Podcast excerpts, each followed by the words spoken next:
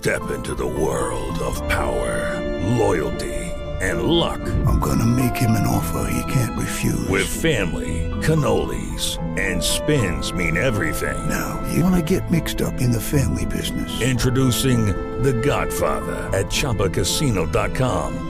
Test your luck in the shadowy world of The Godfather slot. Someday, I will call upon you to do a service for me. Play The Godfather now at ChumbaCasino.com. Welcome to the family. VGW Group. No purchase necessary. Void where prohibited by law. See terms and conditions. 18 plus.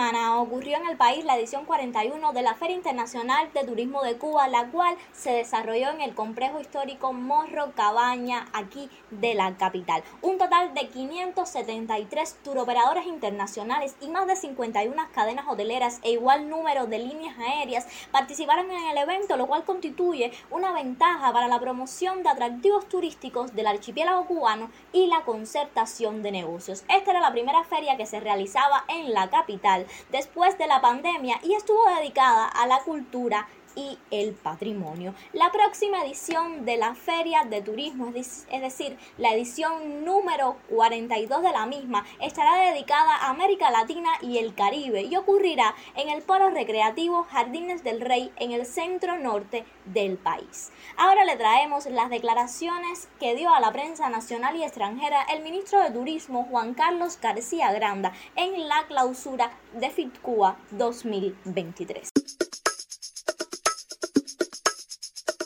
A pesar de las diferentes adversidades a que somos sometidos, continuamos avanzando en la digitalización y en la modernización de la oferta e incorporando tecnologías de vanguardia e innovadoras. FICUA 2023 ha sido también una oportunidad para fortalecer las relaciones comerciales y establecer nuevos contactos, alianzas, incentivos y acuerdos se gestan durante esta feria, que tenemos la seguridad que contribuirán al desarrollo sostenible del turismo cubano y al logro de nuestros objetivos de crecimiento en estas y futuras etapas de trabajo, para lo cual es imprescindible contar con todos ustedes. Además, ponemos a su disposición la infraestructura de accesos aéreos y marítimos que hemos creado, las renovadas y nuevas instalaciones hoteleras con predominio en las categorías de 4 y 5 estrellas, las ofertas extrahoteleras y de ocio. En particular, en esta feria hemos querido destacar nuestra vida nocturna. En un momento como este, siempre hemos anunciado dónde, a quién y cómo será la próxima feria, la próxima feria de Cuba 2024, a una honorable región, a América Latina y el Caribe. It will be dedicated to an honorable region, Latin America and the Caribbean. Y la vamos a realizar en los Jardines del Rey, And we are proud to announce that it will be celebrated at Destino Jardines del Rey, donde le mostraremos los nuevos productos hoteleros, extrahoteleros y náuticos que allí se han desarrollado en las últimas etapas. 5 de marzo en todas las provincias, municipios y también en un acto central que se desarrolló en el malecón de la capital se celebró el Día Internacional de los trabajadores. Por otra parte, el vicepresidente de la República, Salvador Martínez Mesa, arribó este viernes a Londres al frente de la delegación cubana que asistirá a la ceremonia de coronación de Su Majestad Carlos III este sábado 6 de mayo en la abadía de Winchester. Vamos a darle una rápida mirada al deporte, porque los cubanos siguen obteniendo victorias en el Mundial de Boxeo de Tankex, porque Sadiel Horta brilló por segunda vez, Arley López resolvió tras verse exigido y Julio César Lacruz impuso su ley sin contratiempos para que Cuba llegara a 11 éxitos consecutivos en este campeonato. La Organización Mundial de la Salud ha decretado desde Ginebra el fin de la emergencia internacional por la COVID-19, vigente desde el 13 de enero del 2020. La decisión responde a la notable reducción de casos graves y muertes por esta enfermedad. Claudia, nuestra periodista, que nos traerá además otros detalles de lo que fue noticia esta semana en el área internacional. Un saludo a los seguidores de las 3 del día. Iniciamos el recorrido por el acontecer internacional de la semana con una buena noticia. La Organización Mundial de la Salud decretó este viernes el fin de la emergencia sanitaria mundial por el COVID-19 que estaba vigente desde el 30 de enero de 2020. La decisión responde a la notable reducción de casos graves y muertes por la enfermedad, aunque la OMS llamó a los países a no bajar la guardia ni desmantelar los sistemas creados a raíz de la pandemia. En más de tres años, la pandemia de COVID-19 ha afectado a 765 millones de personas, causándole la muerte a unos 20 millones en todo el planeta. La Habana acoge desde este martes el tercer ciclo de diálogos de paz entre el Gobierno de Colombia y el Ejército de Liberación Nacional ELN.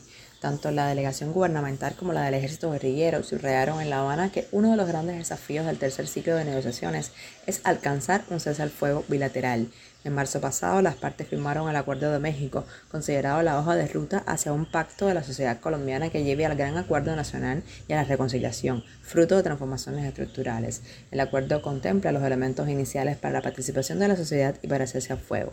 La cita en La Habana daría continuidad a esos consensos. Al darle la bienvenida a las delegaciones y los representantes de los países garantes, el canciller Bruno Rodríguez subrayó que la posición de Cuba en apoyo al proceso de paz de Colombia es y será siempre invariable. Parte, destacamos que el canciller ruso Sergei Lavrov ha declarado que los países del BRICS están evaluando reducir su dependencia del dólar y crear una moneda común. Así lo comentó durante una rueda de prensa al margen de la reunión de ministros de Asuntos Exteriores de la Organización de Cooperación de Shanghái, celebrada en la India los días 4 y 5 de mayo. El ministro ha indicado que existe un entendimiento para aumentar el uso de monedas nacionales en las transacciones entre los países de la organización y llamó a aplicar prácticas que ya se están formando en el marco del Banco Eurasiático de Desarrollo, el Banco Asiático para la Reconstrucción y Desarrollo y en el marco del nuevo Banco de Desarrollo del BRICS.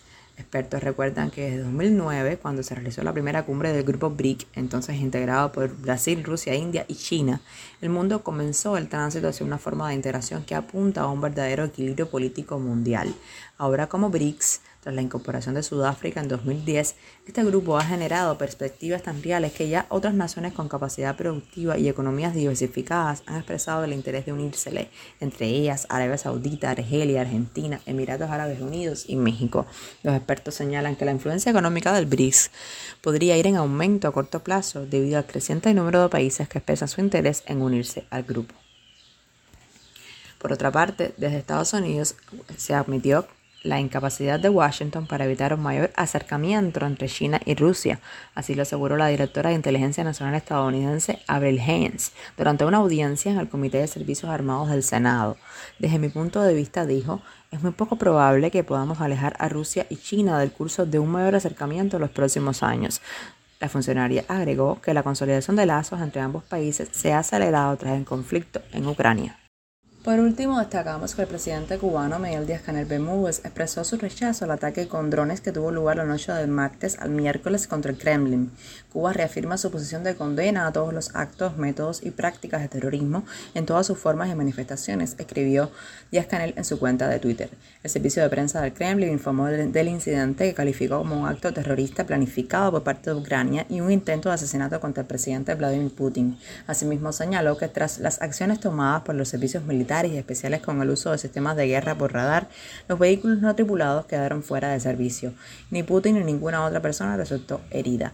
La parte rusa se reserva el derecho a responder dónde y cuándo lo considere oportuno, declararon desde el Kremlin. El jueves, el portavoz presidencial ruso consideró que Washington indudablemente estaba detrás del ataque. Sin embargo, el portavoz del Consejo de Seguridad Nacional de la Casa Blanca aseguró que Estados Unidos no tenía nada que ver con el ataque con drones al Kremlin. Ha sido todo por hoy. Como cada viernes les digo, mi nombre es Karina y los espero eh, la próxima semana para seguir conociendo qué ha sido noticias aquí en Cuba Debate.